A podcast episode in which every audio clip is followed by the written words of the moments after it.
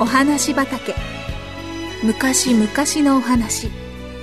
遠い異国のお話。遥か未来のお話。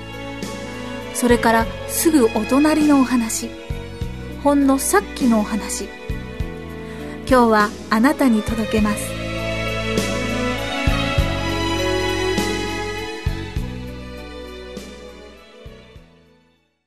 馬に助けられたお医者さん。アメリカ西部のある村にお医者さんがいました。お医者さんはボブという茶色の馬に馬車を引かせてはどんな雨の日も風の日も嫌な顔一つせずあちこちを回っていました。ボブは年寄りでしたが利口な馬でした。夜中過ぎに病人のもとから帰る時お医者さんは馬車の上で居眠りをしてしまうこともありましたがボブがいつも無事に家まで届けてくれたのです。ある嵐の夜のこと。お医者さんは家族に「私はこれからスミスさんの家に行ってくるよ。あそこの赤ちゃんが病気らしいんだ」と言いました。奥さんはとても心配そうに言いました。でも雨がずいぶんひどく降っていますのよ。明日の朝になさったら。いやどうしても今夜行かなくちゃ。手遅れになってしまうと大変だ。と言うとレインコートを羽織りゴム長靴を履き嵐の外に出て行きました。子供たちは窓から暗闇の中を覗いてみましたがお父さんの姿はちっとも見えません。奥さんは寝ないでお医者さんの帰りを待ちました。次の日の朝になってもお医者さんはまだ帰ってきません。奥さんはとても心配していました。ようやく日が照り出し昨夜の嵐はどこへやら辺りはすがすがしい天気です。やがて家族が朝ごはんを食べているとお医者さんが帰ってきました。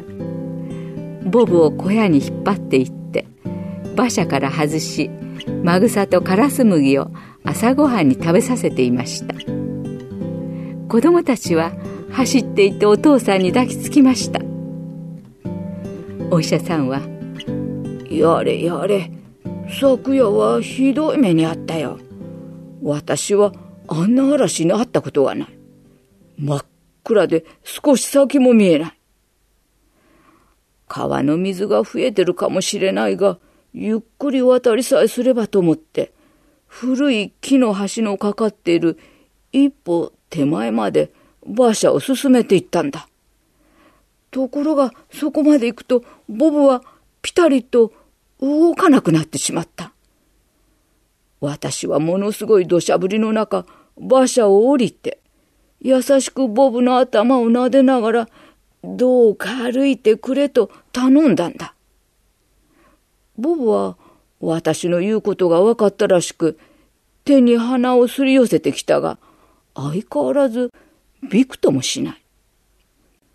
そこで仕方なく遠回りしてコンクリートでできた橋を渡ることにした。すると今度はボブもさっとその橋を渡っていったのさ。私にはボブがどうしてあんなことをしたのかわからなかった。ところがさっき帰りがけに見てみると昨夜その古い橋は流されてしまっていたんだよ。もしボブが私の言う通りにまっすぐ進んでいたら今頃溺れ死んでいたに違いない。ありがたいことだ。きっと神様が守ってくださったんだね。ボブにもうんとお礼をしなくちゃ。としみじみ言いました。